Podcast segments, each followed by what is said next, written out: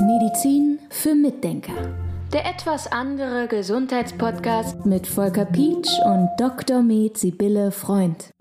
Wir machen es alle, wir brauchen es alle und deswegen reden wir heute über das Thema Schlaf. Ist es ein Problem in der Praxis? Siehst du viele Menschen, die ein Problem haben mit dem Schlafen? Ja.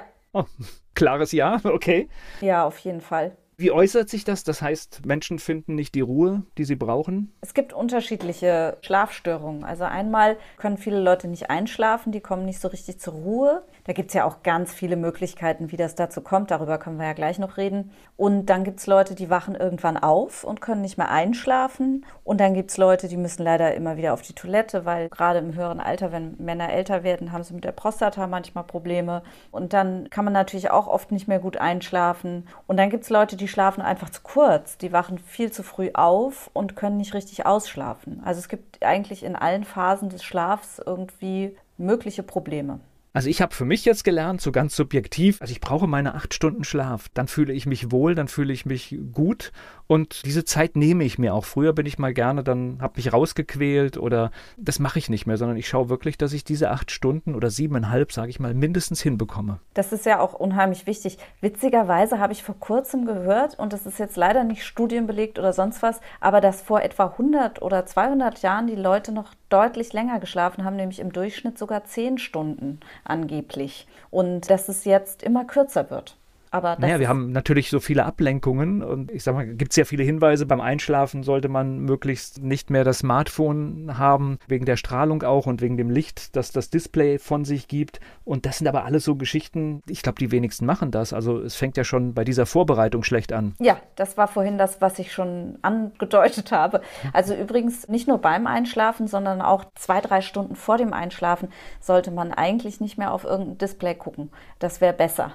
Ich glaube, da halten sich sich die wenigsten dran, ne? Ja, das glaube ich auch, dass sich da die wenigsten dran halten. Und das andere, was eben auch eigentlich wichtig wäre, ist, dass man tagsüber richtig Licht hat. Also das Dunkelwerden triggert dann das Melatonin an, unser Schlafhormon. Und da sollte es dann nachts auch richtig, richtig dunkel sein. Also nicht nur so ein bisschen, also gibt ja Leute, die wohnen an der Straße und da leuchtet so die Laterne rein. Das ist zu viel und manchen ist sogar Nachtlicht schon zu viel. Also am besten wäre es nachts, wenn es richtig dunkel ist. Also so richtig, dass du so gar nichts mehr siehst und tagsüber richtig hell. Also wirklich diese Extreme. Wenn ich jetzt mal eine Nacht habe, in der ich nicht richtig schlafe, ich denke, das ist nicht so dramatisch. Wo ist denn der Punkt, wann ich mich damit wirklich befassen muss?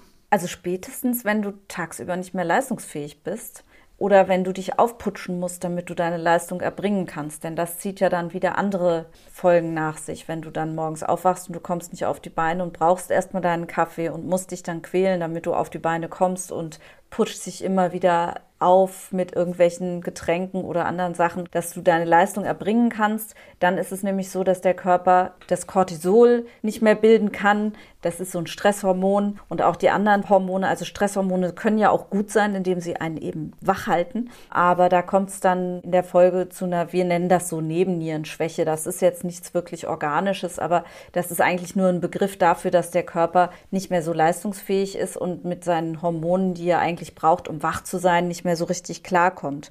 Und das wiederum bringt dann mit sich auch verschiedene andere Probleme gesundheitlicher Art. Deshalb ist der Schlaf einfach so unglaublich wichtig. Es gibt ja diese, diese körperlichen Dinge, warum ich vielleicht nicht schlafen kann, weil ich einen Schmerz habe oder sich irgendwas anderes bemerkbar macht. Aber es gibt halt auch dieses, ich nenne es jetzt mal dieses Kopfkino, das Menschen nicht dazu bringt, zur Ruhe zu kommen. Kopfkino ist ein ganz wichtiger Punkt. Da gibt es so ein paar Sachen, die man machen kann. Also erstens mal könnte man eventuell versuchen, es ist nicht immer so leicht, aber man könnte versuchen, sich in sein Kopfkissen zu verlieben und zu sagen, dieses Kopfkissen ist das schönste und bequemste Kopfkissen, was ich habe und was ich je hatte.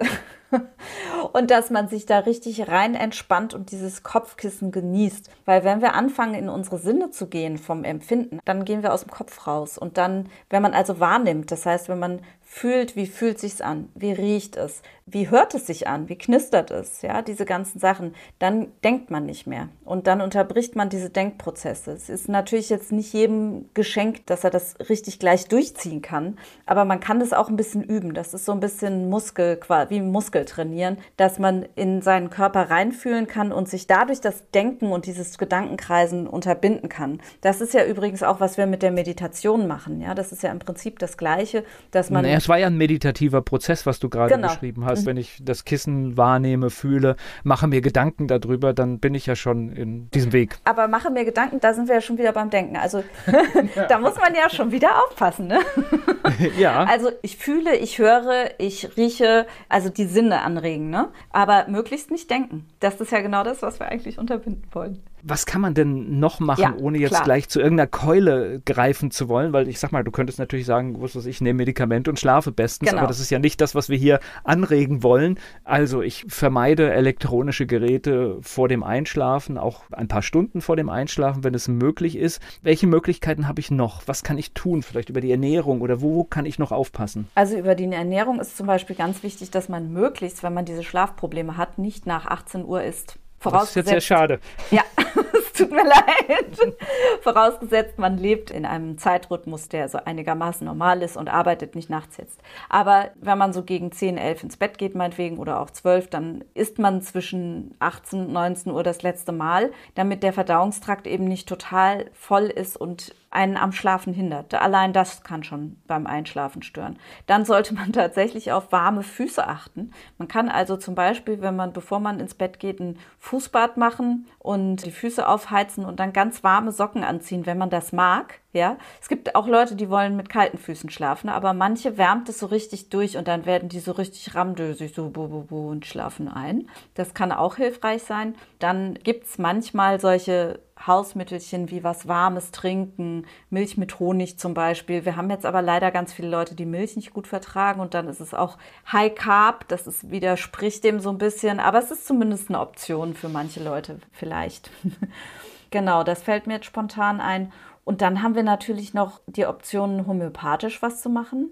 Und es gibt das Schlafhormon Melatonin, was man eigentlich auch sehr gut einsetzen kann. Und da habe ich eigentlich auch keine Bedenken, das einzusetzen, denn das bringt eigentlich nur gute Sachen mit sich, wenn man es in einer kleinen Dosis gibt. Also Melatonin, da gibt es liposomales Melatonin, das ist unser Schlafhormon. Und das sprüht man sich in den Mund. Man muss sich eben an die Packungsbeilage des Herstellers halten. Das kann sehr schnell in den Schlaf führen. So. Also das kann innerhalb von Minuten dann wirklich müde machen, weil gerade dieses Liposomale, das ist so eine Zubereitung, die führt dazu, dass man es in den Mund sprüht und dann geht es gleich ins Blut. Also nicht so wie wenn man eine Kapsel nimmt oder eine Tablette, die erst im Magen aufgeschlossen werden muss und im Dünndarm und dann resorbiert werden muss, sondern man sprüht sich in den Mund und dann ist es gleich präsent. Das ist der Vorteil von liposomalen Zubereitungen. Und das heißt, man kann damit dann relativ schnell einschlafen normalerweise. Und es gibt diese Melatonin-Zubereitung Zubereitungen übrigens auch für Durchschlafen, also so, dass sie später freigesetzt werden und dann eben die Leute tiefer am Schlafen halten, dass sie eben nicht so gut, so leicht nachts aufwachen.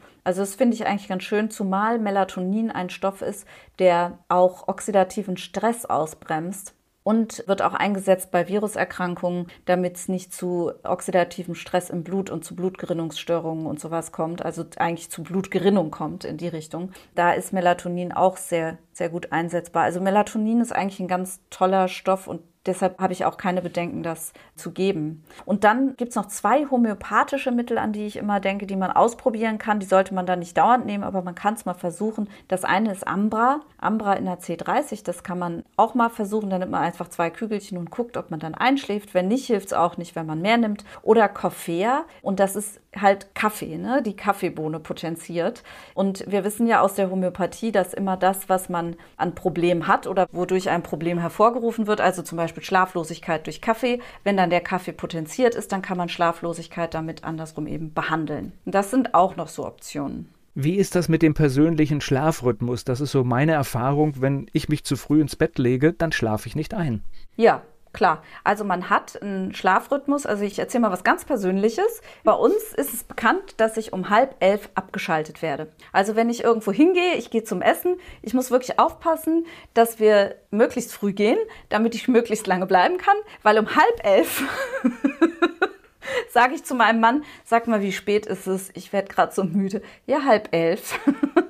ja, also das ist auf jeden Fall Fakt, dass wir sehr rhythmusorientiert sind mit unserem Leben ja sowieso und mit dem Schlaf auch. Und das ist eindeutig, ja. Aber ich sehe hier auch wirklich Unterschiede. Das heißt, das hat man ja oft auch sogar bei Menschen, die in der Beziehung zusammenleben. Der eine schläft später ein und der andere früher. Und ich glaube, da muss man seinen Weg finden, dass man das nicht erzwingt, dass alle irgendwie zur gleichen Zeit ins Bett gehen, weil mein Gefühl ist, es funktioniert nicht. Ja, ich denke auch. Also da habe ich auch häufiger mal Beschwerden im Patientenbereich dass die Leute sagen, dass sie sehr unterschiedlich ticken.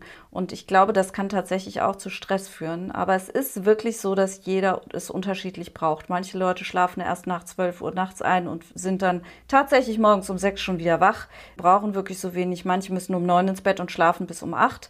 Ja, es ist einfach sehr unterschiedlich und ich denke, da muss man wirklich auch Verständnis für haben, weil es wirklich eine Eigenheit von jedem ist. Jeder ist da anders. Jetzt waren hier eine Menge Dinge und Ratschläge und Tipps drin, wie man, sag ich mal, wenn man mal temporär ein Problem mit Schlafstörungen hat, das durchaus alleine in den Griff bekommen kann. Aber was macht man, wenn das auf lange Zeit nicht funktioniert? Ja, klar, dann sollte man sich schon mal an einen Therapeuten wenden. Und auch die Tipps, die ich eben genannt habe, die soll man natürlich, das ist jetzt der Disclaimer, die soll man natürlich nicht ausreizen und man sollte sich nicht darauf verlassen, dass das jetzt der Heilsbringer ist. Wenn das nicht funktioniert oder auch wenn man Sorge hat, dass die Sachen einfach so zu nehmen, das kann ja auch mal sein, dann sollte man sich natürlich an einen Therapeuten wenden. Es kann ja auch andere Gründe geben. Es kann wirklich mannigfache Gründe geben, also so richtig, richtig viele. Das muss man dann im Detail besprechen mit dem Patienten.